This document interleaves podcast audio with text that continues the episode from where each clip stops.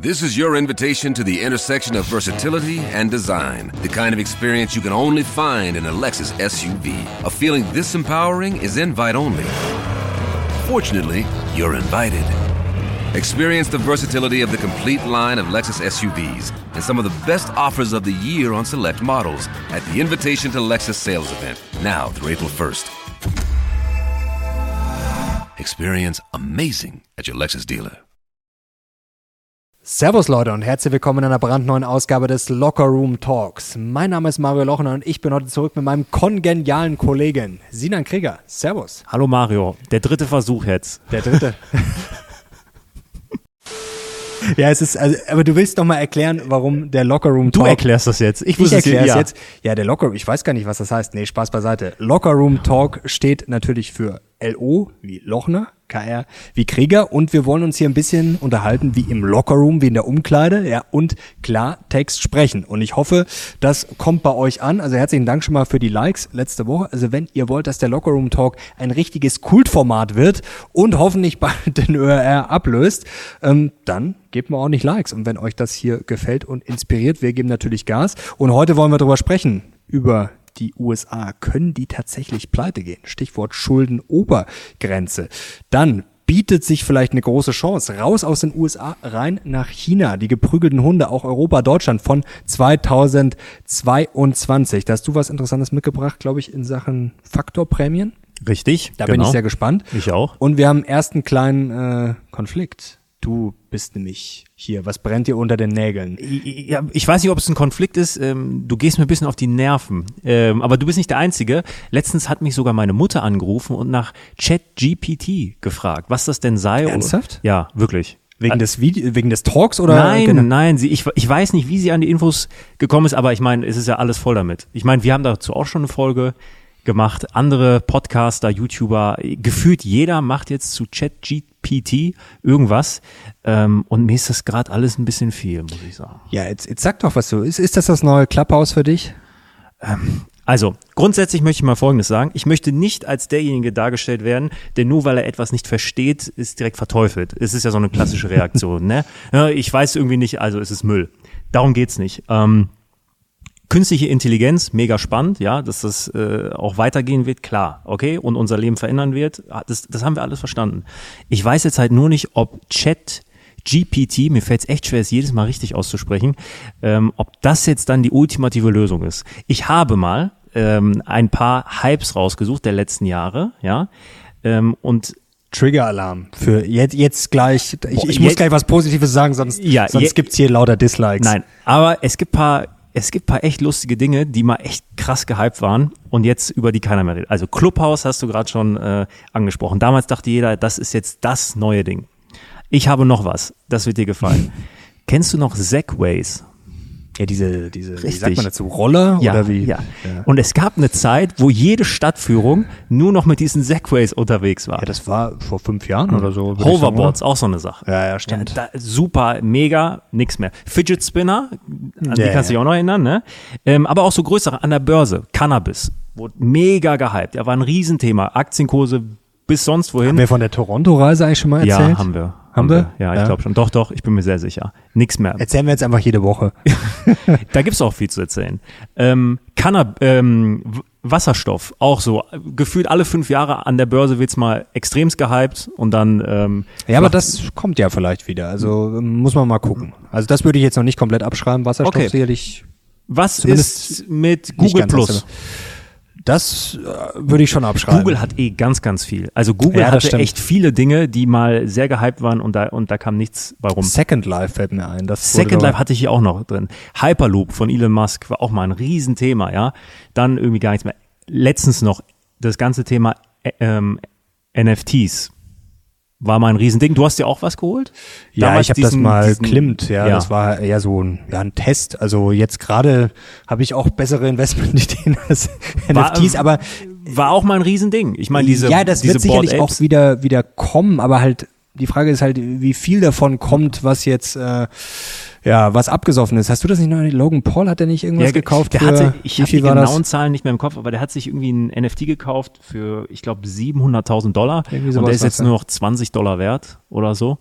Ob sich das jetzt wieder erholt auf 700.000, da wäre ich ein bisschen skeptisch. Aber das ganze Thema, gut, das muss sich natürlich auch erstmal weiterentwickeln. Leute, bitte nicht disliken. Der Sohn des Unverstandes ist jetzt mit seinem Ja, Rant ich fertig. weiß, nein. Jetzt werde ich erstmal. Eins habe ich noch. Wolfram Alpha oder was? Das ist Nein. jetzt dein groß. Hast du ausprobiert?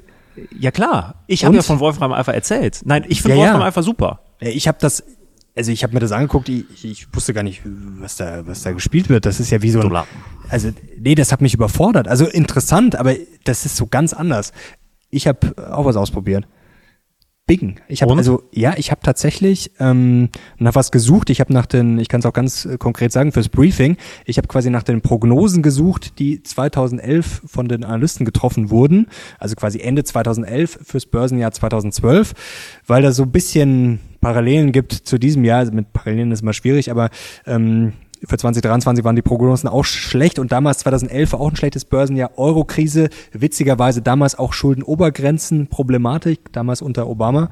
Ähm, und 2012 wurde dann ein richtig gutes Börsenjahr, obwohl die Prognosen richtig schlecht waren. Und da habe ich bei Google ganz klassisch gesucht und ja, ich habe sogar das Datum noch eingestellt. Das mache ich selten. Kam nichts ordentliches. Bei Bing besser. Es war, also es ist wirklich nur ein Punkt, aber da war Bing besser, muss ich einfach ehrlich sagen. Also bist du jetzt Bingsianer geworden. Ja, Bingsianer, ich überlege es mir auf jeden Fall mal, ähm, das auf jeden Fall mal regelmäßig auszuprobieren.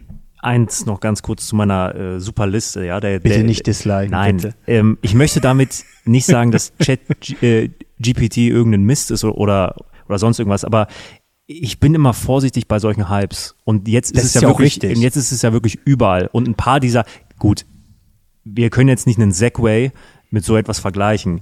Ich sage auch nicht, dass die Technologie nochmal, diese künstliche Intelligenz, das, was dahinter steckt, dass das krass ist und dass das noch weiter wachsen wird, logisch.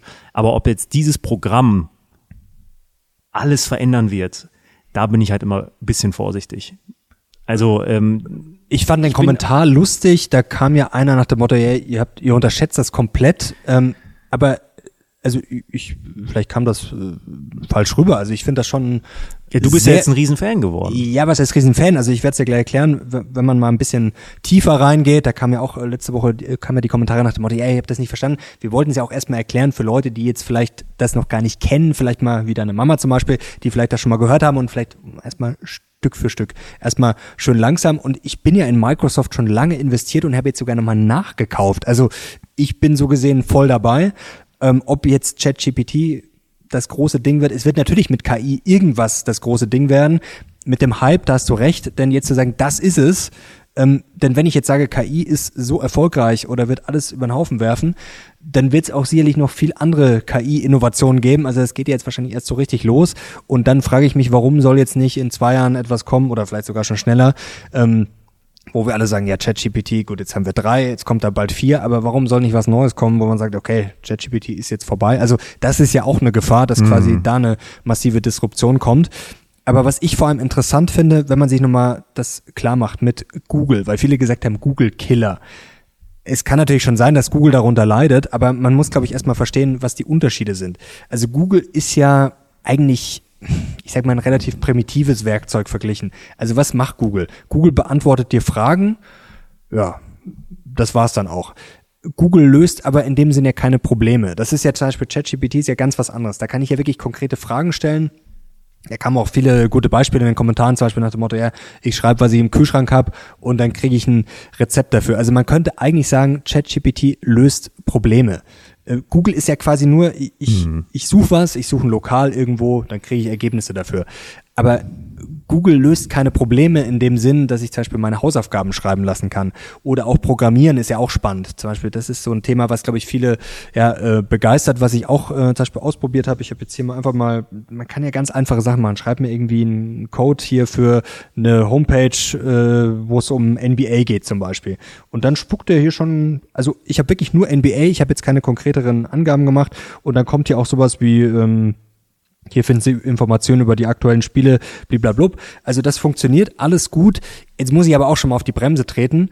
Ähm, ich habe äh, was Interessantes gehört die letzten Tage, dass man eigentlich Stand jetzt das Ganze vergleichen kann mit einer Armee von Praktikanten, auch was jetzt Texte betrifft, dass das quasi als Beihilfe sehr, sehr gut sein kann. Mhm. Also ich glaube, der große Durchbruch wird, dass uns das einfach sehr viel Arbeit abnehmen wird, vor allem sehr viel lästige Arbeit. Und da glaube ich, wird das schon ein Gamechanger werden. Hausaufgaben, das ist halt auch was Spannendes. Da frage mich, muss das eigentlich verboten werden? Wie, wie, wie soll das in Zukunft laufen? Also Kinder heutzutage wachsen ja sowieso schon mit dem Smartphone auf. Also wie willst du das schaffen, das quasi von denen fernzuhalten?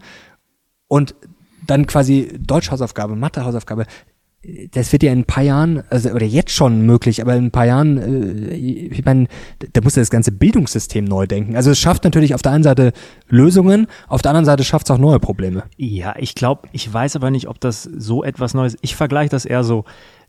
Das große Versprechen der künstlichen Intelligenz, uns viele, uns viele Standardarbeiten abzunehmen, das ist ja nicht neu. Das ist auch, das gab es auch schon vor Chat GPT.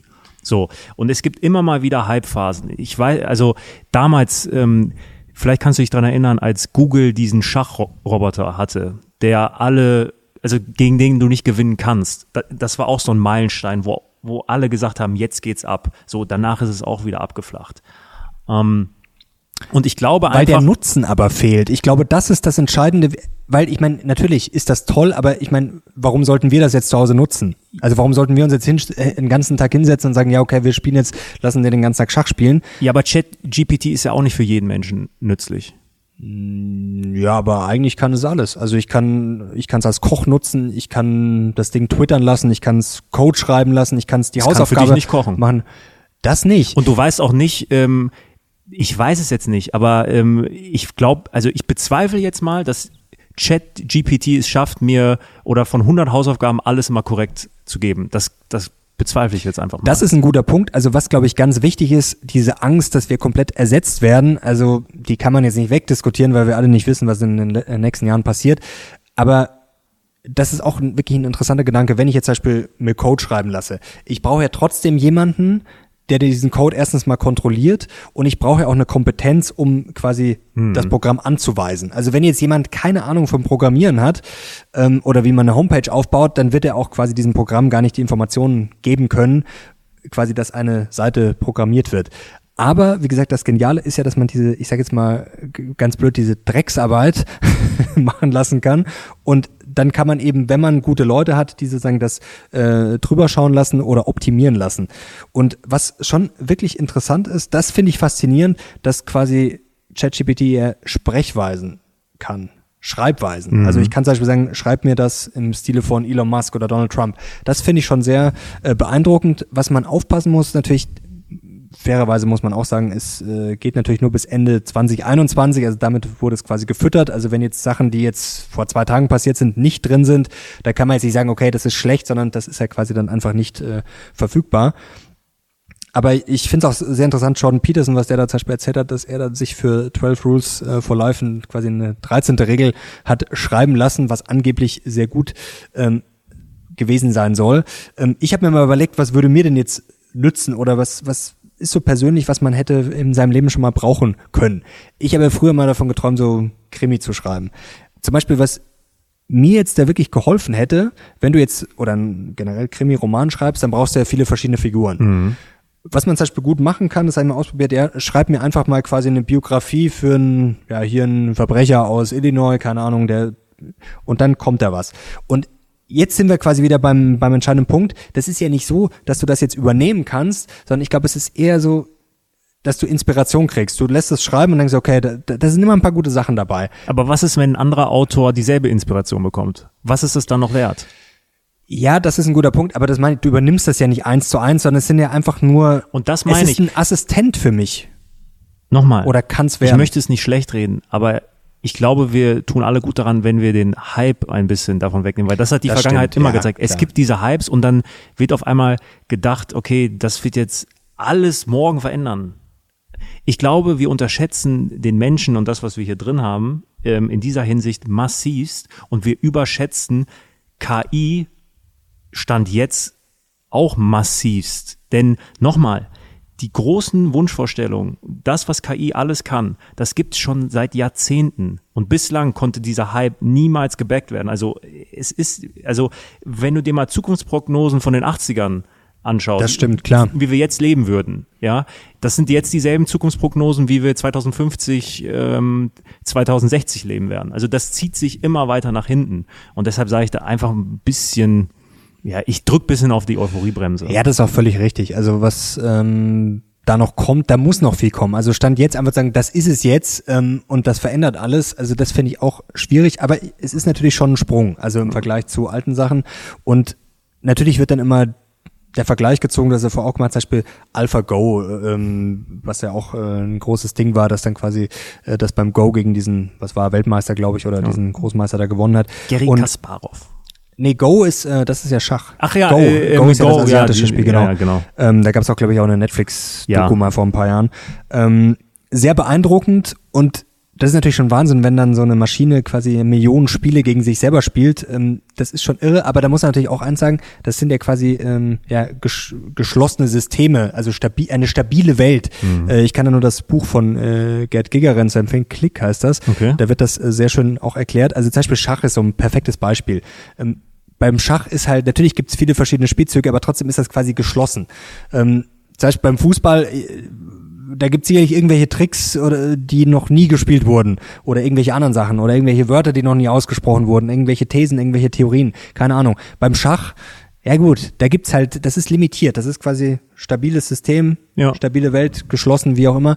Und da ist natürlich KI, ja, Es da sehen wir alt aus. Also da sehen wir jetzt schon alt aus und ja, das es wird im Zweifel noch schwieriger. Laborbedingungen für eine Genau. KI. Also das ist wirklich ähm, ein Riesenproblem. Da kannst du eigentlich gar nicht ähm, gewinnen.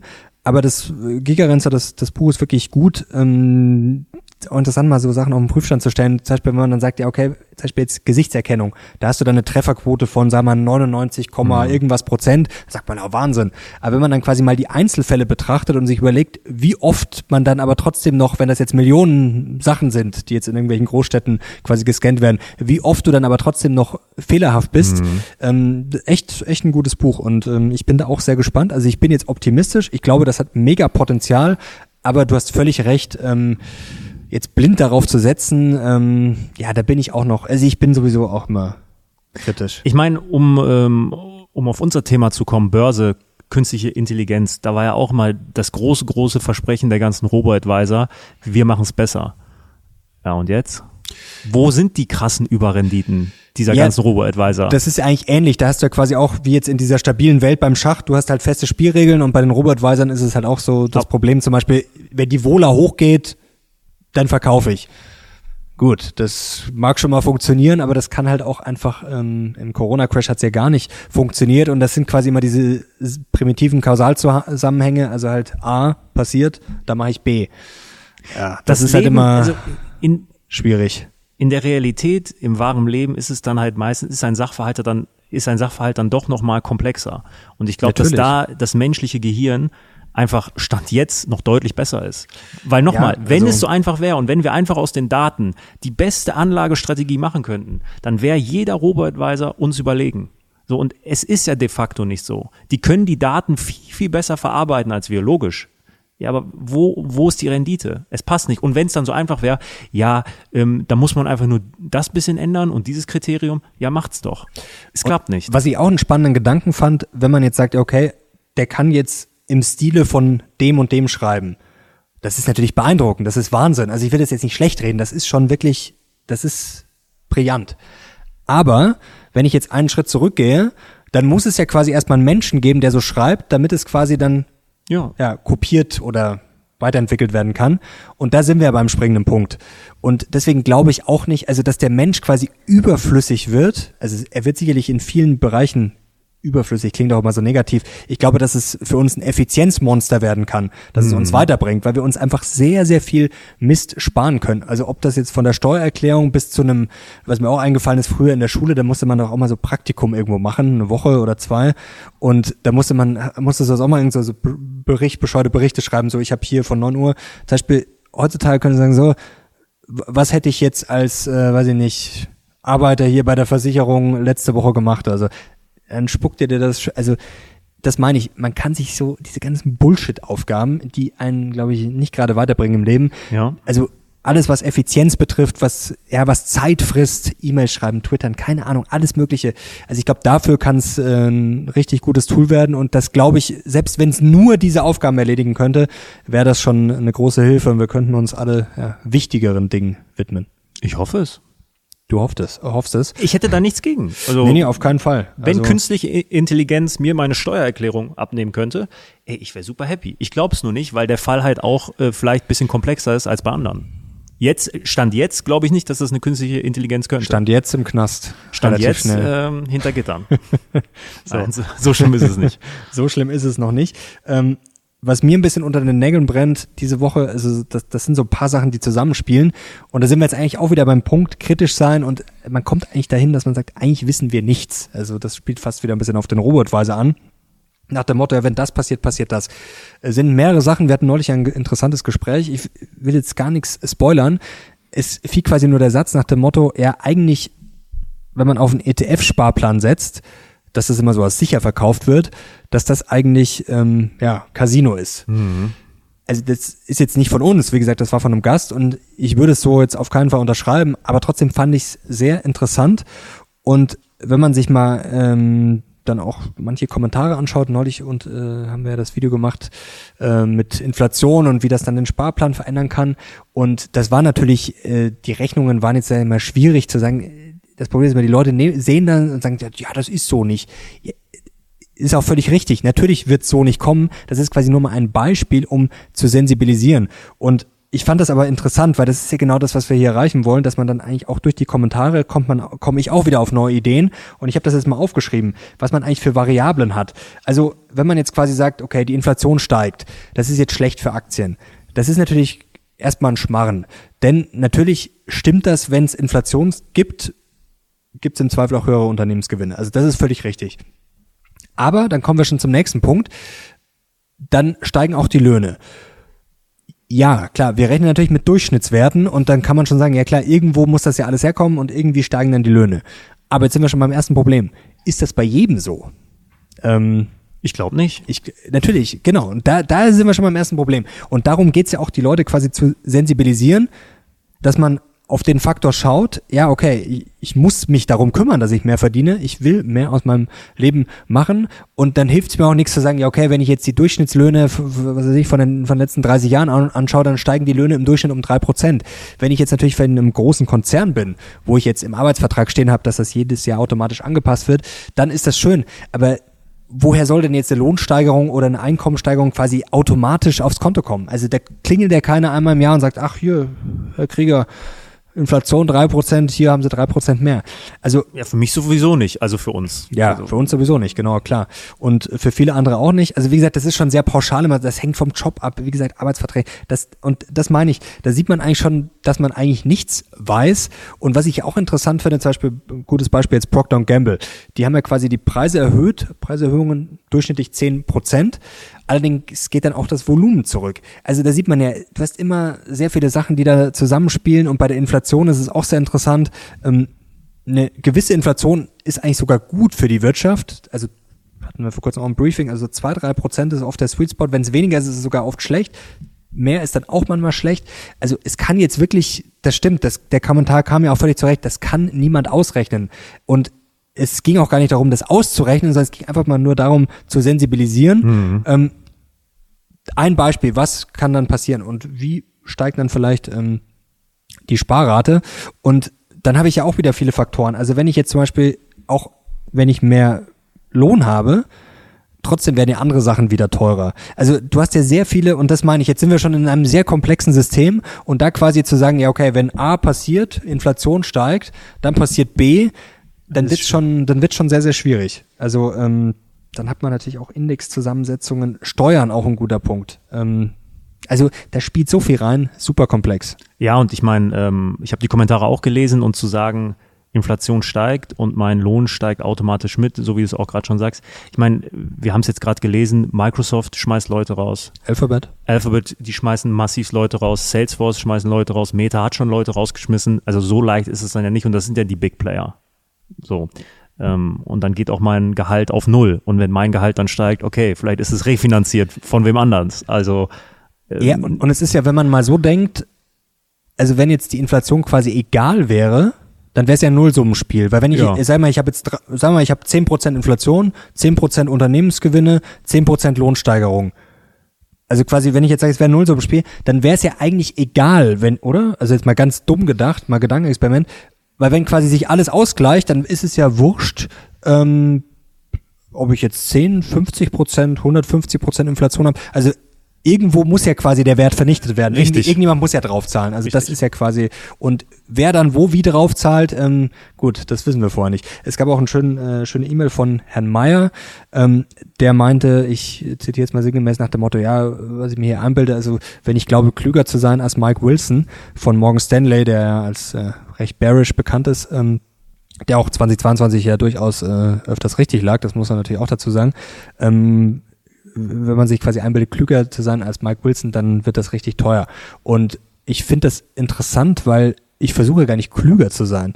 Also ich versuche ja oder wir versuchen ja hier wirklich möglichst viele Meinungen mhm. darzustellen und einfach alles zu hinterfragen. Wir hinterfragen uns selbst, wir hinterfragen Mike Wilson, wir hinterfragen auch äh, ja die Dauerpusher, wie das in den Kommentaren oft genannt wird.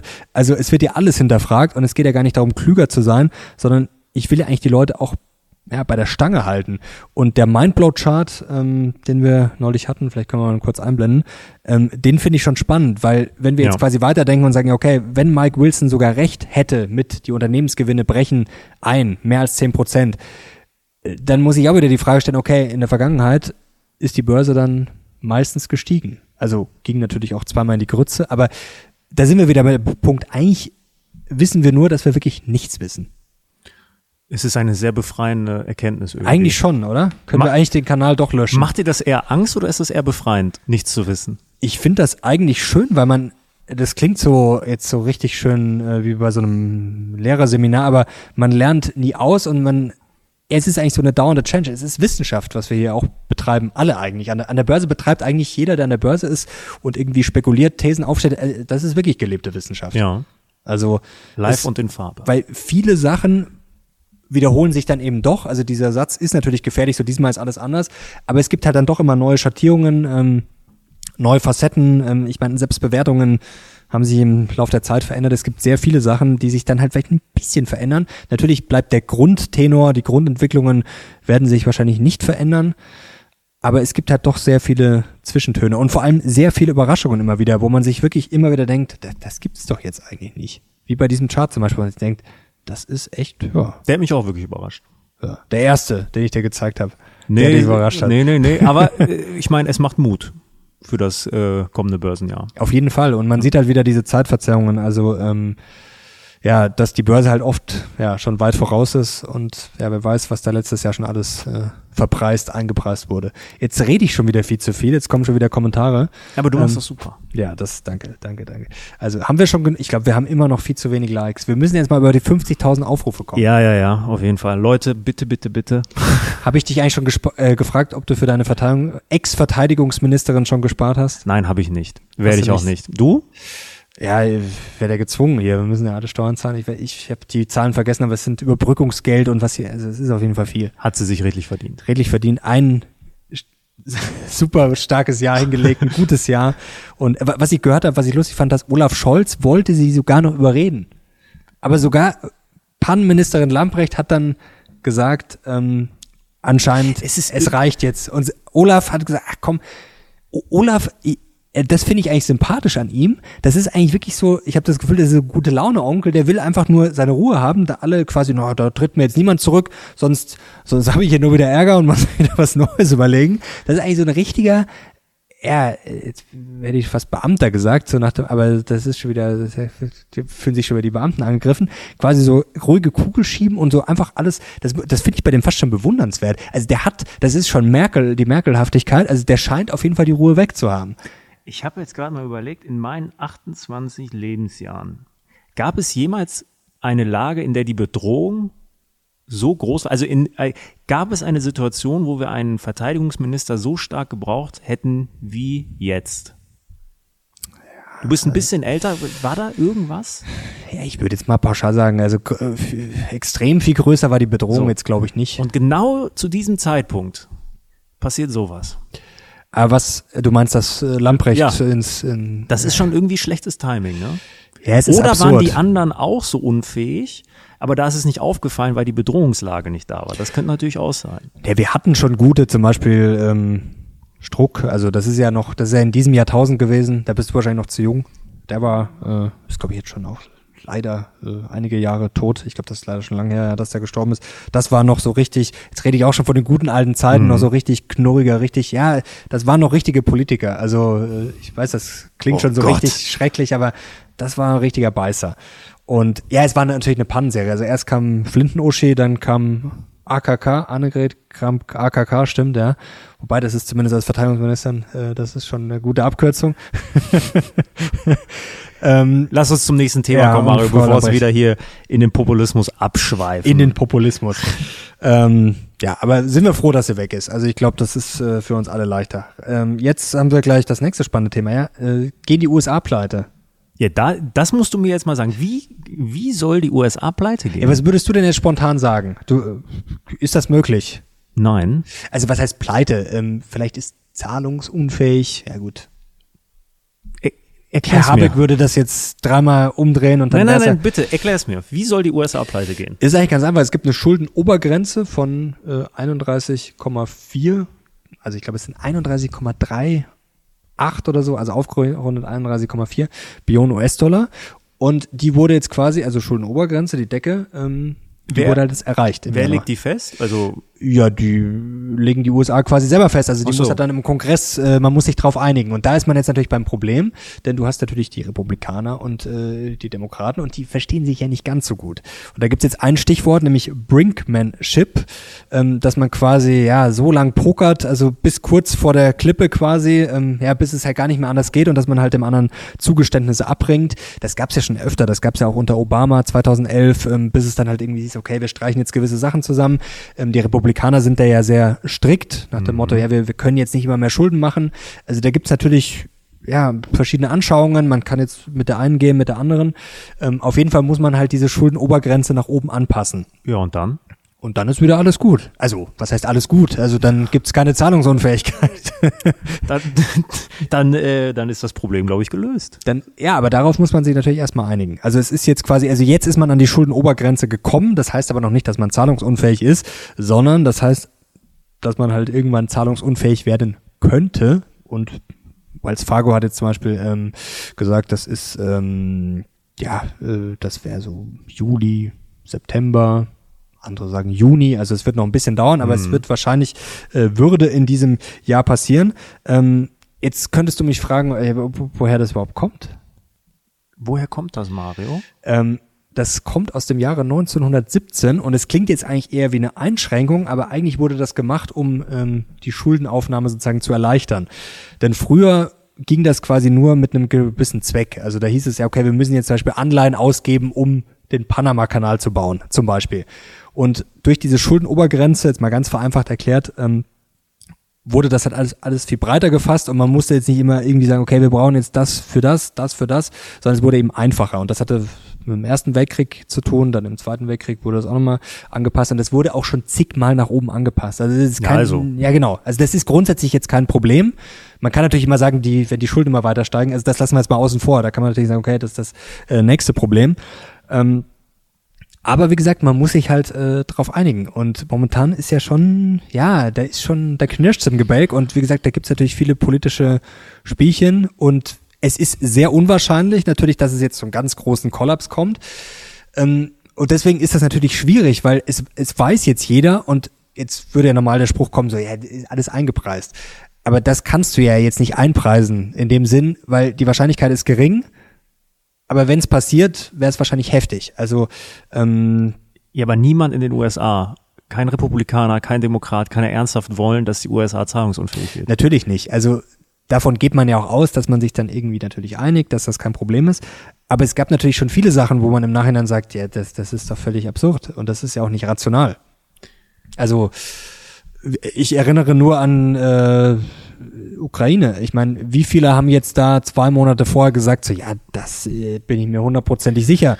Also da gab es sehr, sehr viele, die einen Tag vorher noch gesagt haben, so ja, warum sollte ähm, Putin das machen? Also da gab es spieltheoretische und das klingt ist ja auch alles richtig und logisch dann, aber das ja. wäre schon krass, ne? Dann hätten wir nach Corona, Ukraine-Krieg und die Zahlungsunfähigkeit der USA den dritten schwarzen Schwan innerhalb von äh, vier Jahren. Gut, er ist jetzt schon eher dunkelgrau, weil man kennt es ja quasi schon. Ja, ich, aber äh, ich glaube, wir werden äh, die Zahlungsunfähigkeit der USA nicht mehr erleben, wir beide. Ich glaube auch eher nicht. Also man kann sich mal auf der Zunge zergehen lassen, was da natürlich passieren würde. Ich meine, dann würden natürlich sämtliche hier Social Security, Medicare, Medicaid, das würde natürlich unter Druck kommen.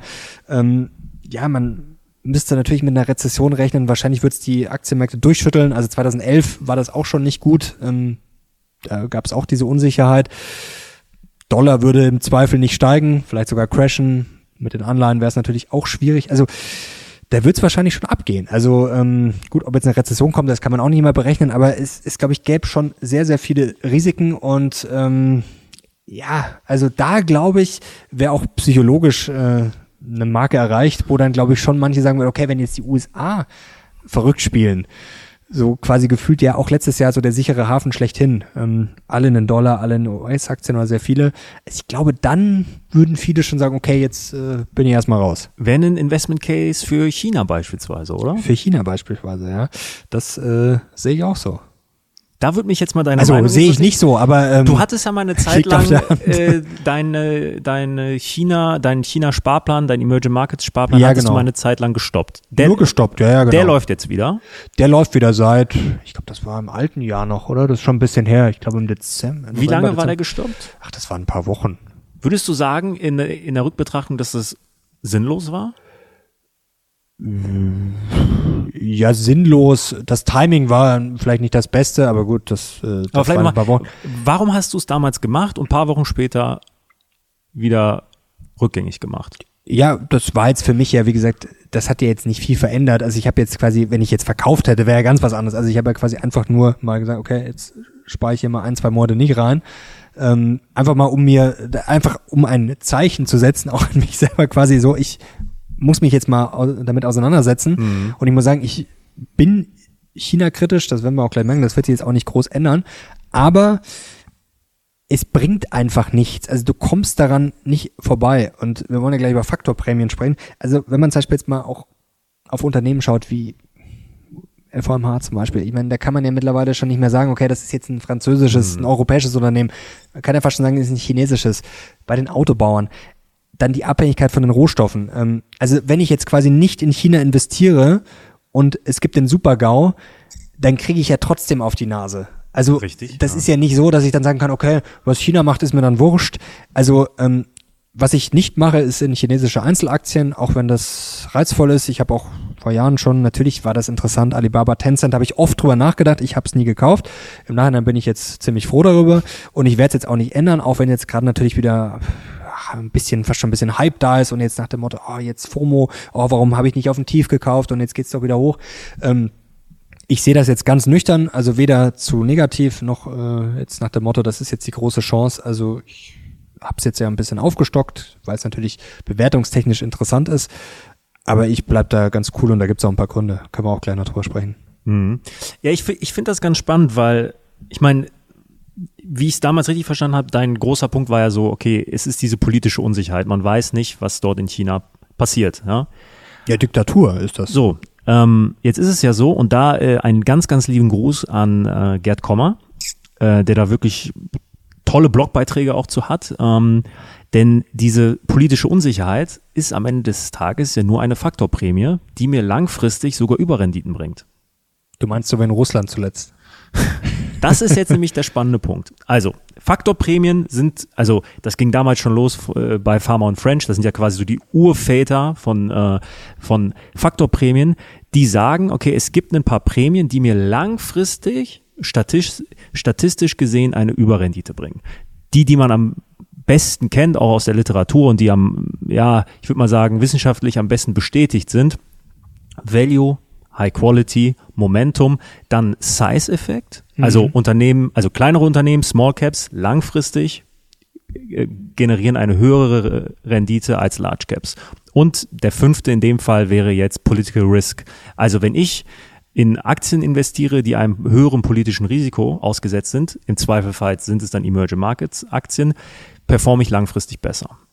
So, deshalb, das ist ja auch ein Grund, warum ich, ähm, ich glaube, das war schon wann haben, wann haben wir es angekündigt? Ich glaube, das ist vor vier, fünf Podcast-Episoden, äh, dass ich mein Emerging Markets Anteil mhm. in meinem ETF-Depot von äh, 70-30 hatte ich ganz klassisch auf 60-40 gemacht habe. Also 60 Prozent MSCI World, 40 Prozent Emerging Markets. Dezember war es, glaube ich, so. Ja. 10. Dezember genau. rum sowas. Das, was ich aber spannend finde an den Faktorprämien, jetzt können ja die Leute zu Recht sagen, ja Sinan, Value war die letzten zehn Jahre eher nicht so erfolgreich. Emerging Markets die letzten zehn Jahre überhaupt nicht erfolgreich. Der MSCI Emerging Markets hat über die letzten zehn Jahre, ich glaube, nicht mal 0% geschafft. Ich glaube, der ist sogar leicht im Minus. So.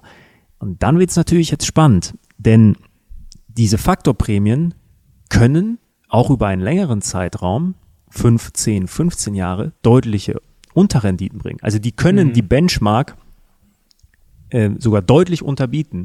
Das müssen sie auch, denn sonst wären es keine Faktorprämien. Denn wenn sie immer, also wenn, wenn eine Faktorprämie den Markt immer schlagen würde, in jedem Monat, in jedem Jahr, dann würde ja jeder danach handeln und dann würde es sie nicht mehr geben. So. Und deshalb bin ich jetzt Long China, Long Emerging Markets, weil eben die letzten 10, 20 Jahre wenig ging. Langfristig ist eine Überrendite da, aber wenn wir jetzt davon ausge ausgehen, es gibt so eine Regression zur Mitte, dann ist die Wahrscheinlichkeit gar nicht so schlecht, dass eben China und die Emerging Markets jetzt outperformen können. Da gibt's eine ganz, ganz spannende Statistik zu, ähm, die können wir auch kurz einblenden. Mhm. Ähm, das hat Gerd Kommer gemacht. Er hat ähm, gezeigt, äh, wenn in den letzten zehn Jahren eine Faktorprämie underperformed hat, wie hoch die Wahrscheinlichkeit oder wie danach die Performance in den kommenden zehn Jahren ist. Und die ist dann nochmal deutlich höher. Und wie viel kriegt man da? Also ich sage jetzt mal, wenn ich jetzt zehn Jahre richtig auf die Mütze kriege, also ja. dann bin ich ja quasi schon mal, habe ich, bin ich ja schon mal im Minus. Ja. Also lohnt sich das dann? Also wie viel kriege ich da am Ende raus? Also ich kann es dir mal ganz kurz zeigen. Da können wir zum Beispiel uns die Small Size Prämie ansehen, mhm. ja. Und wenn diese im Schnitt in den letzten zehn Jahren underperformed hat, macht sie im Schnitt in den folgenden zehn Jahren 4,6 Prozent mehr pro Jahr. Das ist aber ordentlich. Und im Best Case sogar 11,8 Prozent. Das, das, ist jetzt, sehr ordentlich. Das sind jetzt nie Garantien. Aber mhm. nochmal, wenn wir davon ausgehen, okay, wir haben eine Regression zur Mitte, dann ist das jetzt ein klarer Investment Case einmal für, ähm, für Value und für Emerging Markets. So, und deshalb ähm, auch meine Investmententscheidung. Das, was ich noch überlege, und das ist jetzt ein ganz, ganz spannender äh, Faktor, den man auch immer bedenken muss. Weil ganz so leicht ist es jetzt nicht. Re sprechen wir zum Beispiel über Small Caps. Ja, Small Caps langfristig eine höhere Rendite als Large Caps. Problem ist aber, dass ich mir oftmals mit Small Caps auch Faktoren, also Faktor, negative Faktorprämien reinhole, die ich nicht will. Zum Beispiel? Low Quality mhm. oder auch Growth. Also Value langfristig, Faktorprämie in der Literatur besser als Growth. So, wenn ich mir aber Small Caps reinhole, dann sind da nun mal viele Unternehmen, die eher Growth orientiert sind und die eine niedrige Qualität haben. So, und das gleicht, also der positive Effekt wird dann halt von den negativen Effekten so konterkariert, dass ich am Ende nichts habe. Und da gibt's spannende Studien zu. Ich werde mal eine verlinken, die heißt mhm. ähm, the, the Small Size Effect Works if you control the junk. Irgendwie so. Also, dass also man quasi den ganzen, ja, den ganzen Müll rausschmeißt. Und da bin ich jetzt am überlegen. Da habe ich noch keine finale Entscheidung getroffen. Ich habe geguckt, für deutsche Anleger gibt es nur zwei ETFs, die ähm, Small Caps mit Value kombinieren. Der eine hat den Fokus auf die USA, nur amerikanische Werte, und der andere nur auf europäische Werte. Und ich habe aktuell eine 60-40-Mischung, also 60% MSCI World, 40% MSCI Emerging Markets. Und ich überlege jetzt noch 10 bis 20% in diesen Small Cap Value ETF. Aber äh, dumme Frage, Chunk weiß ich erst im Nachhinein. Also gerade als ETF-Investor, wie weiß ja, der ETF also, das? Also gut, man hat natürlich Kriterien, aber genau. das ist ja dann im Endeffekt auch schon fast äh, schon ein bisschen an der also, ähm, aktiven Aktienauswahl. Ähm, genau, also Value wird klassischerweise in der Literatur durch die äh, Price-to-Book-Ratio, Mhm. also Kurs-Buchwert-Verhältnis gemessen. Und da- das ist bei diesem ETF auch so. Da sind dann noch andere Faktoren, Gewinnqualität, bla, Verschuldung, all das. Also da wird darauf geachtet, ähm, nach den typischen Value-Kennzahlen wird das nochmal gescreent. Also nur Small Caps und dann nochmal aussortiert, dass ich dann natürlich eine kleinere Anzahl an Unternehmen habe, aber so wird versucht, den Junk rauszunehmen. Und das ist das nächste, wie ich als ETF-Investor in Deutschland dran rankomme. Und ich überlege gerade, welchen der beiden ich nehme. Ich tendiere zum europäischen, weil die USA eh schon im MSCI World über, übergewichtet sind. Ähm, und ich überlege dann, ob ich sage, vielleicht mache ich einen 50, 40, 10 oder ich nehme vom äh, MSCI World und von den Emerging Markets jeweils 5% weg. Da bin ich noch nicht ganz schlüssig, aber das ist wahrscheinlich der nächst, den nächsten Schritt, den ich in meinem ETF-Depot äh, gehen werde. Sehr spannend, Leute. Wenn ihr mehr Einblicke von Sinan wollt, du bist ja quasi ja, unser ETF-Wissenschaftler hier, Stratege, dann gerne Daumen hoch, wenn ihr das feiert. Und jetzt eine Frage, die habe ich mir überlegt. Bei den Faktorprämien, ich glaube, Value und Co. kann man jetzt mal außen vor lassen, aber politisch. Wenn wir jetzt davon ausgehen, jetzt haben wir gerade Deglobalisierungstendenzen, aber wenn wir jetzt mal davon ausgehen, man hat zum Beispiel jetzt ein Unternehmen wie LVMH, das jetzt äh, in Europa sitzt, aber zum Beispiel sehr viel Umsatz in China macht. Gibt's ja bei, in anderen Fällen auch. Wird sich vielleicht noch ähm, auch nicht bei allen, aber bei vielen vielleicht noch extremisieren. Kann ich denn überhaupt noch von einer Faktorprämie sprechen? Weil ich habe ja da totale Verzerrungen. Also ich habe ja dann quasi europäische Aktien, die aber irgendwie da drin sind, oder ich habe vielleicht da eine Aktie, die den Umsatz da macht. Also ähm, ist das überhaupt noch sinnvoll? Mega, mega spannender Punkt. Habe ich auch drüber nachgedacht und ich glaube, ja, in 20 Jahren gibt es diese Prämie vielleicht nicht mehr. Wenn wir so globalisiert sind, ja, und wenn sich die Globalisierung langfristig immerhin weiter fortführen wird, ja, und es alles nur noch ein, verstricktes Netz ist und es eigentlich äh, nur noch darauf ankommt, okay, der Sitz ist zwar da, aber wir sind eh alle nur international tätig, ähm, dann könnte es sein, dass dieser Political Risk Faktor einfach verschwindet weil es egal ist. Und das war auch ein spannender Kommentar unter deinem letzten Video von den ETF-Sparplänen. Da hat einer gesagt, ich kann es nicht mehr hören, ja. USA ist so überge... äh, Also wir sagen ja immer, und das sagt ja auch ein Andreas Beck, das sagt ein Gerd Kommer, die USA ist im MSCI World zu stark gewichtet. Er sagt, es stimmt nicht. Wir sind alle Unternehmen, die dort sind oder die meisten so international tätig. Es ist egal. Und die meisten, viele davon machen auch in China Geschäft. So, und das ist dann der Punkt. Ja, wenn das immer weitergehen sollte, ja, dann kann es sein, dass so ein Political Risk Faktor, denke ich, ähm, zu Ende gehen kann. Und ich finde, man, ja, ist auf jeden Fall sehr spannend. Also bin ich mal gespannt auf eure Kommentare. Schreibt's gerne mal unter dieses Video, wie ihr das seht. Und ich glaube, genau solche Sachen, die wollen wir hier erreichen, dass man selber sich auch mal ertappt, okay, man denkt mal, vielleicht oh, kommt auf Ideen, die man sonst vielleicht nicht immer Ich hat. glaube, das dauert aber noch. Also ich, ich, ich glaube jetzt nicht, äh, dass das in den nächsten fünf Jahren so sein wird. Du hast es gerade gesagt, ähm, wir erleben ja gerade so ein bisschen die Phase der Deglobalisierung. Ähm, und noch macht es einfach einen Unterschied, ob ich ein Unternehmen habe mit Sitz in den USA oder in China. So, das ist aktuell einfach noch ein Unterschied. Deshalb setze ich darauf noch. Aber ich, ich schließe jetzt nicht aus, dass ich sage, ähm, in 20, 30 Jahren gehe ich jetzt USA long, weil es eher alles so mega äh, international ist. Also Lass uns gerne noch ein bisschen über China sprechen. China, das war jetzt wieder bayerisch. China, schön mit K. Äh, nein, China, ich bemühe mich. Ähm, jetzt muss man auch überlegen, ob man nicht schon wieder quasi dem falschen Hund, habe ich glaube ich vorher gesagt, geprügelte Hunde nachläuft. Denn die USA sind jetzt zumindest ein bisschen zurückgekommen, ist vielleicht der falsche Ausdruck, aber gerade der Dollar. Letztes Jahr, klar, da lief der Dollar, dann wollten alle rein und raus aus dem Euro. Jetzt ist die Gaskrise gerade mal ausgefallen, der Dollar Dollar-Index hat sich abgekühlt, ähm, DAX ist durchgestartet, Jahresanfang, jetzt sagen alle auf einmal, ähm, liest man auch schon überall jetzt wieder, oh, das äh, hier von den BlackRock-Strategen ist nach dem Motto, ah, Europa vor sechs Monaten uninvestierbar und jetzt wieder große Chance. Also da merkt man schon immer so ein zyklisches Verhalten. Also ähm, ich glaube, jetzt raus aus den USA würde ich definitiv sagen nein. Ähm, und wir kommen gleich zum Duell China-USA. Also der war vor ein paar Jahren war ja quasi noch, da hat man gedacht, China, okay, das ist wirklich das Land. Also nach dem Motto, da muss man fast schon hinziehen, weil die machen alles platt, die sind alle, sind jetzt schon überlegen. Und ich würde da auf jeden Fall mit Buffett gehen. Also ähm, never bet against America. Ich will jetzt Amerika nicht glorifizieren, aber wenn ich mich jetzt zwischen Amerika und China entscheiden muss, dann entscheide ich mich drüber nachdenken. Natürlich für Amerika und ich glaube auch, dass die weiterhin stark bleiben und da will ich auch weiterhin äh, Klar. den Fokus drauf haben. Das Schöne ist ja, du, du musst dich ja nicht entscheiden. Nee, das stimmt, das stimmt. Aber vielleicht ein bisschen ähm, zu China mal, was interessant ist. Ähm, denn vor ein paar Jahren wurde das ja noch so gehypt nach dem Motto, ja, die haben eigentlich die USA schon, haben eigentlich schon überholt, haben nur noch keiner mitbekommen. Spätestens in ein paar Jahren ist es soweit. Und jetzt wurde das ja massiv nach unten korrigiert. Das ist schon lustig. Also da gibt es sehr viele verschiedene, die einen sagen 2035, die anderen sagen 2060, die anderen sagen, ja, vielleicht nie. Ähm, das also, ist schon ein Hammer, oder? Also Fakt ist, dass die, äh, ähm, dass die Corona-Pandemie da viel geändert hat und alle ihre, ähm, erwa ihren Erwartungshorizont, wann China die USA überholen wird, nach hinten geschoben haben. Also das, da war die Corona-Pandemie wirklich ein riesen, riesen Faktor, weil da die Chinesen einfach anders mit umgegangen sind, Zero-Covid-Politik etc. Ja.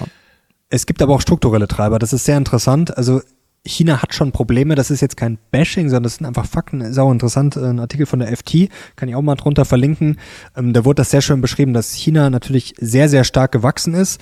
Und dann ist es natürlich immer der Fehler, den man gerne macht. Man schreibt halt, sagt, okay, die sind jetzt in den letzten 30 Jahren im Schnitt, ich sage jetzt mal mit 5, 6, 7 Prozent gewachsen. Jetzt schreiben wir das einfach mal linear fort für die nächsten 30 Jahre. Das ist ja immer so schon mal meistens ein Denkfehler. Und es gibt jetzt Probleme, also das wurde in diesem Artikel schön beschrieben. Jetzt ist China halt schon aufgestiegen. Jetzt ist man quasi ein Middle-Income-Land. Und das ist ja interessant, wenn man quasi schon mal ein gewisses Niveau erreicht hat, dann ist es schon mal schwieriger mit dem Wachstum. Ähm, die Produktivität lässt nach. Also man hat schon sehr viele Bauchschmerzen und man hat auch zum Beispiel Bauchschmerzen. Ähm, ich habe es hier mitgebracht, den Chart. Ähm, die ähm, Demografie ist eine Katastrophe. Also man hat hier zum ersten Mal, ja, man, es sterben mehr Leute als geboren werden. Und man ist sehr alt. Also das hatten wir auch schon mal letztes Jahr in einem Video, dass quasi dasselbe Problem, das wir haben, dass immer mehr Rentner auf immer weniger arbeitende Bevölkerung kommt. Das hat man in China auch. Also da merkt man schon, da wächst wirklich nicht auch alles in den Himmel, so wie es überall ist. Also ich glaube, diese extreme Wachstumsstory, hm. ähm, die ist sicherlich vorbei. Das heißt jetzt natürlich nicht, dass China schlecht ist und dass China nicht noch äh, weiter aufsteigen kann und wachsen kann. Und man macht natürlich politisch viel, man versucht natürlich überall auf der Welt seinen Einfluss äh, auszudehnen. Aber trotzdem, es haben sich natürlich einige Sachen schon geändert und da bin ich jetzt ehrlich gesagt nicht super bullish. Und du hast gerade gesagt, auch jetzt diese Unberechenbarkeit, dieser Schwenk von, ja, der Diktator sperrt euch alle ein, bis, okay, wir sperren jetzt einfach mal auf. Hm. Und da ist jetzt auch interessant, was da passiert. Also jetzt zum Beispiel sind einige Promis gestorben, weil jetzt kommt er quasi von Zero Covid auf äh, Voll Covid und die Bevölkerung zweifelt jetzt natürlich, weil die offiziellen Corona-Zahlen sind immer noch bei 5000. Jetzt gibt es aber schon sehr viele Prominente. Ich hatte es mir irgendwo notiert, weil die kenne ich jetzt nicht auswendig. Äh, ah, hier, ich finde es sogar. Hier Schauspieler Gong Yin Tang, das stand im. Ich kenne die alle ja, nicht mal. Li Shen Hu Fu Ming stand ja. im, äh, im Kapital, fand ich ganz interessant. Ähm, kann natürlich wie immer alles Zufall sein, aber ähm, da merkt man ja. jetzt schon quasi von 0 auf 100. Ähm, auch wenn jetzt viele sagen, ja okay, endlich, aber trotzdem, es zeigt ja eigentlich eine komplette Unberechenbarkeit und das ist natürlich schon, wenn ich jetzt gerade direkt investiere, Einzelaktien, wir haben es auch gesehen, dann werden verschwinden Leute, sehr bekannte, dann werden Firmen beschnitten. Also das ist schon ähm, wo wir aber wieder sportlich. beim wo wir wieder beim Political Risk Factor sind. Das ist mhm. ja langfristig positiv. Genau für, für, für deine Rendite. Also ETF-mäßig genau, das meine ich. Also da bin ich voll bei dir. Mit Einzelaktien kann man machen, aber da ja, das würde ich jetzt ähm, auch nicht machen, weil bin ich äh, der Anti. Das würde ich allein aus dem Grund nicht machen, weil ich den Markt zu, zu wenig ja, kenne. Also Und ich glaube, wenn man mit Einzelaktien in China hantieren möchte, da muss man echt schon ein Kenner sein, eben wegen diesen politischen Risiken. Du weißt ja nicht, ja. wie nah ein Unternehmen jetzt an der Regierung ist, wie weit weg, ist da ein Auge drauf. Das weiß ich einfach nicht. Ja, und wie willst du jetzt allein schon an, sag mal, an Unternehmensberichte, das ist jetzt vielleicht bei den ganz großen Playern ist es sicherlich noch was anderes, aber wenn es da jetzt tiefer reingeht, also ich will jetzt nicht sagen, dass ich, ich will jetzt nicht dieses Klischee bedienen, dass alles quasi, was aus China kommt, gefälscht ist, aber ja. man sollte es zumindest mal kritisch sehen. Also das ist schon. Das solltest äh, du bei jedem Nummer. klar Quartalsbericht schon tun. Das sowieso. Ähm, Fakt ist ja auch, in den letzten 40 Jahren war, hat China die USA, was die was das Wirtschaftswachstum anbelangt, immer geschlagen, bis auf letztes Jahr. Also 40 Jahre lang ist China mehr gewachsen. Ich glaube, in den letzten, in den letzten zehn Jahren kamen drei, zwei Drittel des Welt, des, des, ähm, des Wirtschaftswachstums aus, aus der Welt von Emerging Markets. So, und das jetzt dann irgendwie auszublenden, das, das sollte man auch nicht. Ähm, und da ändert auch eine Corona-Pandemie nichts. Und ich bin mir relativ sicher, dass China auch wieder auf den Wachstumsweg äh, kommen wird. Ob der jetzt weiterhin so stark sein wird. Das kann er ja schon nicht, weil wenn ich schon so groß bin, sind sechs Prozent mehr als äh, von vor 30, 40 Jahren, logisch. Genau. Darum geht's ja. Also klar, wachsen werden sie im Zweifel äh, schon, aber halt, ja, es wächst halt nicht mehr mit, also vor ein paar Jahren war ja noch so, um Gottes Willen, sie wachsen Ja. nur noch um sieben Prozent und jetzt sind es dann halt vielleicht mal 1,5, 2,5 Prozent. Es Ja. ist halt auch schon die zweitgrößte Wirtschaft auf der Welt. Also Genau, das also- ist halt, das darf man nicht vergessen. Ähm, deshalb sage ich, wie du es gerade schon angesprochen hast, wenn ich mich entscheiden müsste, ich will mich nicht entscheiden, ich muss mich nicht entscheiden und das ist ja das Schöne als Investor. Wie Ray Dalio, der hat das glaube ich auch mal gesagt, dass man sich jetzt nicht äh, entscheiden muss oder sollte, sondern auf beides setzen kann. Was natürlich interessant ist, wer das nächste China wird oder Emerging Markets, du hast gerade gesagt, da ist ja genug Wachstum. Also deswegen, wenn ich da quasi breit investiere, bin ich da ja überall dabei. Werden sicherlich einige nicht so performen, aber es wird sicherlich Aufsteiger geben. Viele sagen ja, zum Beispiel Vietnam, ähm, Alternativen sind interessant, denn es gibt ja auch spannend Unternehmensberatung. Horvath sagt 60, äh, jüngste Studie oder junge Studie aktuelle, 60 Prozent europäischer Unternehmen arbeiten an teilweiser Verlagerung raus aus China. Also das muss man schon auch auf dem Zettel haben und ich finde es zum Beispiel auch sehr interessant. Ähm, Taiwan Semiconductor, hast du das mitbekommen, wo die ein Werk errichten wollen? In den USA? Das auch, ja. Da soll es, glaube ich, in Arizona Ja. losgehen, ähm, 2024. Ich gebe den Tipp in Deutschland. Tatsächlich? Mhm. Wo genau? Im Osten? Ja, steuert mit großen Schritten auf den Bau einer Halbleiterfabrik in Dresden zu. Also ist noch nicht safe, also, aber ist wohl schon fortgeschritten und da sieht man schon, ähm, ist interessant. In äh, Davos äh, wurde jetzt der äh, Begriff Friendshoring ähm, Okay. geprägt. Also Globalisierung ja, aber quasi nur mit Ländern, die uns passen, also nur mit den Allies, mit den Freunden. Also ist jetzt natürlich die Frage, sollte man jetzt auch nicht fortschreiben, wieder auf 10, 20, 30 Jahre, da kann es auch in zwei, drei Jahren schon wieder ganz anders aussehen. Aber ist interessant. Also wir sehen ja schon so Tendenzen, weil wie gesagt, Taiwan Semiconductor in den USA, jetzt vielleicht bald in Dresden, ähm, ist schon interessant. Wir haben ja letztes Jahr darüber gesprochen, ob wir quasi hier generell in Deutschland, Europa eine eigene Chip-Produktion bräuchten. Also das war vielleicht ein bisschen platt, aber es, so ein bisschen in die Richtung geht's schon, auch wenn es jetzt natürlich kein deutsches Unternehmen Ich wollte ist. gerade sagen, jetzt machen, jetzt machen sie es hier. Ja, ja, haben Sie, ich wollte gerade sagen, haben Sie im Lockerroom-Talk gehört, aber ähm, ja, den gab's da ja quasi noch nicht. Also, ja, wir haben als Podcast Nee, angefangen, ja, wann war das ja. im September oder so? Müssen wir mal gucken, wann unser erster Lockerroom-Talk war. Ähm, was haben wir jetzt noch vor? Ich weiß es gar nicht. Ich glaube, wir haben den Spannendes. Großteil schon besprochen. Ähm, ich habe mir irgendwas. Bing habe ich schon erzählt. Bing hast du- gucken, Bing nicht, dass hast ich du wieder erzählt. irgendwas Spannendes vergesse. Mein Gott, bist du wieder vorbereitet. Ähm, hier KI wollten wir noch drüber sprechen. Ähm, du wolltest doch auch noch irgendwie. Äh, Gibt es irgendwas, was dich so beeindruckt KI-mäßig, außer Wolfram Alpha? Äh, ich habe tatsächlich recherchiert und ähm, ich bin äh, zu einem zu ein paar negativen Artikeln ge äh, gekommen, die ich aber So noch ein Zufall. Äh, ja, nein, äh, nee, weil was ich mir überlegt habe, wo KI natürlich schon mega geil wäre, ähm, auch als mehrwertstiftendes Tool für die gesamte Gesellschaft wäre in der Medizin. Ich meine, da gibt's ja auch riesen Zukunftsversprechen, dass wir mit Hilfe künstlicher Int Intelligenz ähm, unser, unser Healthcare-System echt optimieren können. Und ich glaube, das stimmt auch. Aber ich, hab, ich bin echt auf, auf zwei spannende Artikel gestoßen, die werde ich auch unten verlinken. Ich werde es diesmal nicht vergessen. Äh, und zwar, ähm, der eine heißt schon so schön, ähm, Why AI is overhyped in Medicine. Und das ist ganz, ganz spannend, ähm, weil es gab in der Vergangenheit immer wieder künstliche Intelligenzstudien im Bereich Healthcare, die komischerweise immer super positiv waren. Also irgendwie Trefferquote 80 Prozent, 90 Prozent für Krebserkennung, für Demenzerkrankungen. Später kam immer raus, ja, in der Praxis klappt es doch nicht so. Und da sind die Autoren, äh, haben da mal ein bisschen tiefer recherchiert, woran kann das liegen? Und ähm, die sind zu einem sehr, sehr spannenden, ähm, zu einer sehr spannenden Erkenntnis gekommen. Das große Problem mit AI-Studien im Generellen ist ähm, das sogenannte Phänomen des Datenlecks, also Data Leakage auf Englisch. Und was passiert da? Also idealerweise ist es so, dass ich ein Datenset habe. Beispielsweise, ich möchte ähm, eine Demenzerkrankung erkennen. Ja, dann, ähm, dann macht man Videos von potenziellen dementen Menschen und schaut, wie die sprechen. Man kann Demenz wohl daran erkennen, wie, wie, wie jemand spricht, wie seine Gestik ist. So, dann habe ich ein Datenset von ganz vielen Videos und in der Idealvorstellung in der Wissenschaft ist es so, ich teile das und kontrolliere und lass meine ähm, AI auf ein Datenset testen, ja, daran lernt es und das andere ist unberührt. Das schaue ich mir auch nicht an. So. Und ich lasse die AI hier lernen und habe am Ende dann Ergebnisse. Ja, die AI sagt, wenn das passiert, dann das. Und erst wenn das abgeschlossen ist, die, ähm, die AI wurde auf dieses Datenset losgelassen, dann vergleiche ich es mit dem anderen Datenset, mit dem Kontrollsystem und guck dann, wie das passt. Ja, passen meine Theorien, die ich hier habe, auch auf das andere. Mhm. Und das veröffentliche ich dann. So. In der Praxis war es aber häufig so, dass das nicht passiert ist, sondern ein Datenleck entstand, dass die Wissenschaftler, während die AI hier noch gelernt hat, haben sie sich Datensets von der anderen Gruppe geholt.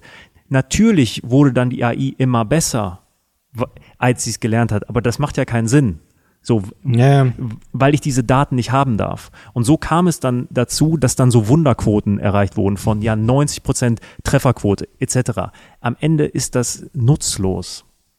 Und dann in dem anderen Artikel sagen die äh, dann auch, das Problem ist jetzt, dass von diesen ganzen AI-Studien im Schnitt nur 15 Prozent der Forscher ihren AI-Code veröffentlichen. Du weißt dann nämlich nicht, ob es diesen Datenleck gab oder nicht.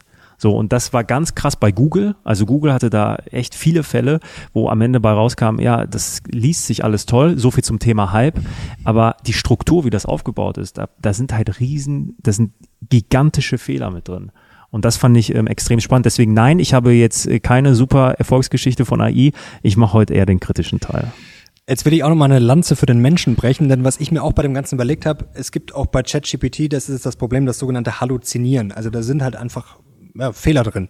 Und wenn ich mir jetzt überlege, ich habe jetzt einen Menschen, der hat jetzt was von was wenig Ahnung, sag ich mal. Ich sag mal, der, ich lasse jetzt einen journalistischen Text schreiben über irgendein Thema. Sagen wir über Börse, ist ja völlig wurscht. Oder kann auch, kann auch Tennis sein oder NBA oder sonst was. Und ich lasse den jetzt von der KI schreiben, dann muss ich den ja kontrollieren. Denn klar, die Fehlerhaftigkeit wird sicherlich weniger werden. Also ich kann mir nicht vorstellen, dass es schlechter wird, es wird eher besser werden, aber trotzdem brauche ich ja Leute mit Wissen. Also erstens fängt es ja schon mal an, wie schreibe ich einen guten Text. Also ich glaube, dass Leute, die gute Texte schreiben können, im Zweifel ähm, besser sind als die KI, also Stand heute auf jeden Fall. Und auch bei den Informationen brauche ich ja Leute, die das quasi wissen. Also wenn ich jetzt mhm. jemand hinsetze, der sagt, okay, ich lasse den Text von der KI schreiben und um den Text dann wieder zu kontrollieren, braucht er dann wieder drei Stunden, weil er quasi alles ergoogeln muss und quasi kein Wissen hat, ähm, dann kann ich es mir gleich sparen. Mhm. Also das, da sehen wir, glaube ich, das Problem. Also ich brauche quasi, wenn ich auch mit Hilfe der KI was äh, Gutes machen will, dann brauche ich auch im Zweifel einen guten Menschen. Also natürlich gibt's auch sehr einfache Sachen, aber ich brauche im Endeffekt einen Kontrolleur. Und wenn der Kontrolleur schlecht ist, dann ist im Zweifel auch das Endprodukt schlecht. Mhm. Und da kann ja, da reicht ja ein Fehler. Also das kann ja von der KI sein mal zu, jetzt sind wir wieder bei, das kann ja zu 99,9 Prozent sogar brillant sein. Aber dann ist ein Fehler drin. Ein eklatanter. Und ja, dann stell dir vor, du druckst das in der Tageszeitung oder sonst was ab und da steht dann quasi, da steht statt, weiß ich nicht, Boris Becker steht Olaf Scholz drin. So. Ähm, Wäre natürlich lustig, und aber dann kannst du den Rest halt vergessen. Das ist der Punkt. In der Tageszeitung ist es vielleicht lustig und deswegen habe ich mir das Beispiel in der Medizin rausgesucht. In der, in der Medizin kann es tödlich sein. Gut, Menschen machen auch Fehler, muss man natürlich fairerweise Richtig, auch sagen. klar. klar aber, aber, wie gesagt, da muss man vorsichtig sein und das fand ich sehr spannend mhm. ähm, mit den Studien und wie die Stud und, und wie die aufgebaut sind und dass man da echt vorsichtig sein muss und dass da gerade viel Unfug betrieben wird ähm, im Bereich AI und dass da, dass dadurch natürlich auch ein Mega-Hype entsteht. Ich meine, wenn eine neue Studie veröffentlicht wird, hey, äh, neue AI kann Krebs zu 90 Prozent ähm, erkennen, ja, klingt geil. Am Ende des Tages ist es aber dann nicht so. Und was man sich, glaube ich, auch nochmal klar machen muss, ich kann jeden verstehen, der da investieren will und ja, ja, unbedingt. Absolut. Die Frage ist nochmal, wie macht man's? Und ich habe jetzt hier einfach mal, das ist jetzt nur ein Beispiel, wie gesagt, ganz wichtig hier von, äh, jetzt muss ich hier, das ist jetzt hier wieder ein Verhau, du. Jetzt haben wir, wir haben Seitenzahlen. Moment, ich will nur der Vollständigkeit halber das dazu sagen, es ist von iShares, genau. Es ist hier der Klassiker hier, iShares. Automation and Robotics USITS ETF und da habe ich jetzt einmal die größten Positionen.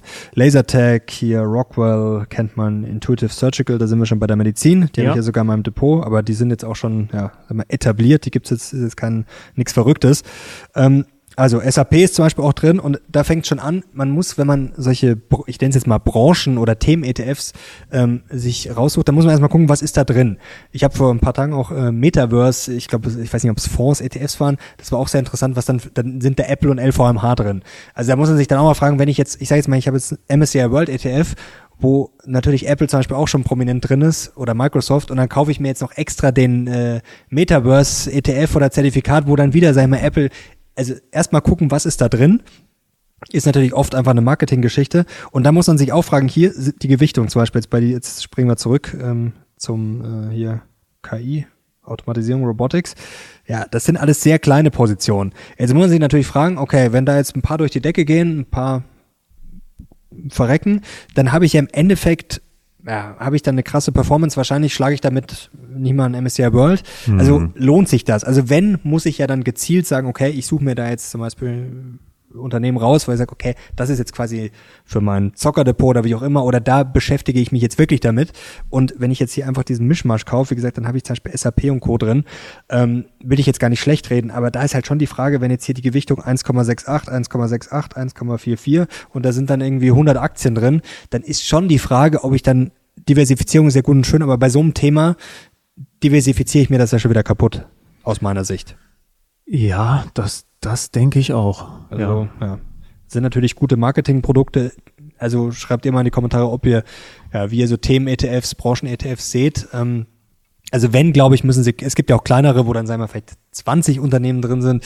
Da wird es vielleicht interessanter, aber ich glaube, sobald es zu groß wird, also da glaube ich, fährt man dann im Zweifel mit einem, ja, ETF-Depot oder einem MSCI World oder mit einem eigenen Aktiendepot, was ich mir einfach zusammenstelle, glaube ich, fährt man im Zweifel nicht schlechter Denke ich auch. und hat weniger Gebühren.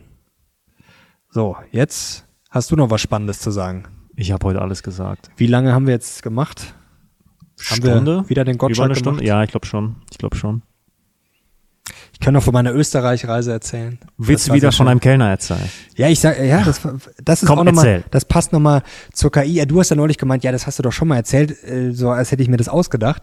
Aber nee, das war ähm, wirklich sehr schönes, äh, ich war quasi, ich war nahe dem höchsten Punkt Österreichs.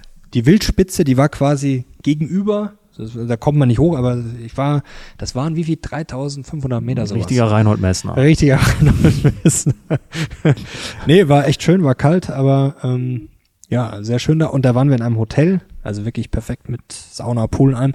Und die haben auch sehr gutes Essen. Und der Kellner, ich habe dann nach dem Rotwein gefragt und dann hat er gefragt, so was ich mir so vorstelle. Und ich bin jetzt kein Experte, ich kann also ungefähr ungelenkt beschreiben, äh, was ich so will. Und er hat dann wirklich genau das gebracht, was ich mir vorgestellt habe. Also wirklich zu 98 Prozent dran.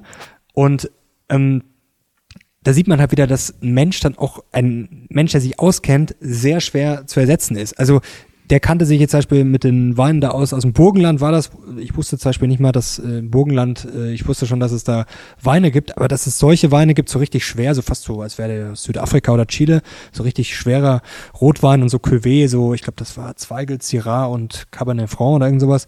Äh, ja, ja Mein Gott, angeben. Mario. Ja, ja, das- bisschen, ähm, und es war echt gut. Und das ist, und das ist vielleicht auch nochmal, um die Kurve zu kriegen, bevor jetzt gleich hier die Stimme schon, hab noch ganz leicht Husten, aber ich bin, nächste Woche bin ich wieder topfit, ähm, um die Brücke da zu schlagen, ähm, äh, man kann, glaube ich, in fast jedem Job wirklich sehr gut werden und ich glaube, das ist wieder das, sind wir wieder am Anfang, wir wollen ja auch motivieren, wir wollen ja positiv sein. Ich glaube, da kann man auch gut verdienen, um jetzt wieder den äh, Schwenk zur Börse, zum Sparplan zu schaffen. Und ich glaube auch, dass das nicht so leicht wegdisruptierbar ist. Also wenn jemand wirklich gut ist, wenn du merkst, er ist da voll dabei, ich will jetzt nicht dieses Klischee mit der Leidenschaft und so, aber es ist halt so, wenn du wirklich was gerne machst, da voll drin bist, dann kannst du, glaube ich, in sehr, sehr vielen Berufen sehr, sehr viel draus machen und kannst auch anderen Menschen eine Freude machen. Ich war dann auch wirklich, ich war richtig glücklich. Ich habe das dem dann auch äh, gesagt, dass es wirklich toll ist. Und ähm, ja, das ja, sind alle glücklich. Das ist spannend, weil ich glaube, am Ende des Tages ähm, schwärmst du jetzt nicht von dem Kellner, weil er dir den richtigen Wein gegeben hat, sondern weil er dir ein super Gefühl gegeben hat. Denn eine AI, da, da bin ich mir relativ sicher, Auch, ja. könnte jetzt schon ähm, dir genau den gleichen Wein empfehlen oder noch einen besseren. Es gibt Kriterien, die du haben willst, weiß ich nicht, schwer, Mhm. süß, trocken, sonst was. Und dann kann die AI das wahrscheinlich genauso gut wie der Kellner. Was er dazu geschafft hat, er hat dir ein super Ambiente bereitet. So. Und er hat dann noch eine Story parat gehabt und, und ja, das, ja, das ist es dann. Genau. Und das Gefühl, klar, das ist dann auch nochmal ganz was anderes. Danke dir. Danke dir. Wir sind jetzt durch. Ich habe bestimmt wieder irgendwas Spannendes vergessen, was ich mir vorher überlegt Ich auch. hatte, aber es ist auch egal. Machen wir, holen wir nächste Woche nach. Ja. Und du sagst, ChatGPT hat dich immer noch, hat dich immer noch nie Du überzeugt. willst die Schlagzeile, Ich ne? die du willst die Schlagzeile. Schlagzeile. Nein, äh, nochmal, äh, ich find's spannend. Ähm, Schlimmer als äh, Second Life und Clubhouse. Eine größerer Flop als Second Life und Clubhouse zusammen. Schreib's drauf, wenn du Er, willst. du hast, er hat nicht Nein gesagt, damit hat er Ja. das Zitat bestätigt. Ja. So arbeiten Journalisten. Danke euch fürs Zuschauen. Wenn es euch gefallen hat und wenn ihr den Lockerroom Talk feiert, dann gerne Daumen hoch und natürlich Kanal abonnieren, um nichts mehr zu verpassen. Danke dir, danke euch. Wir sind jetzt raus. Bis zum nächsten Mal. Ciao.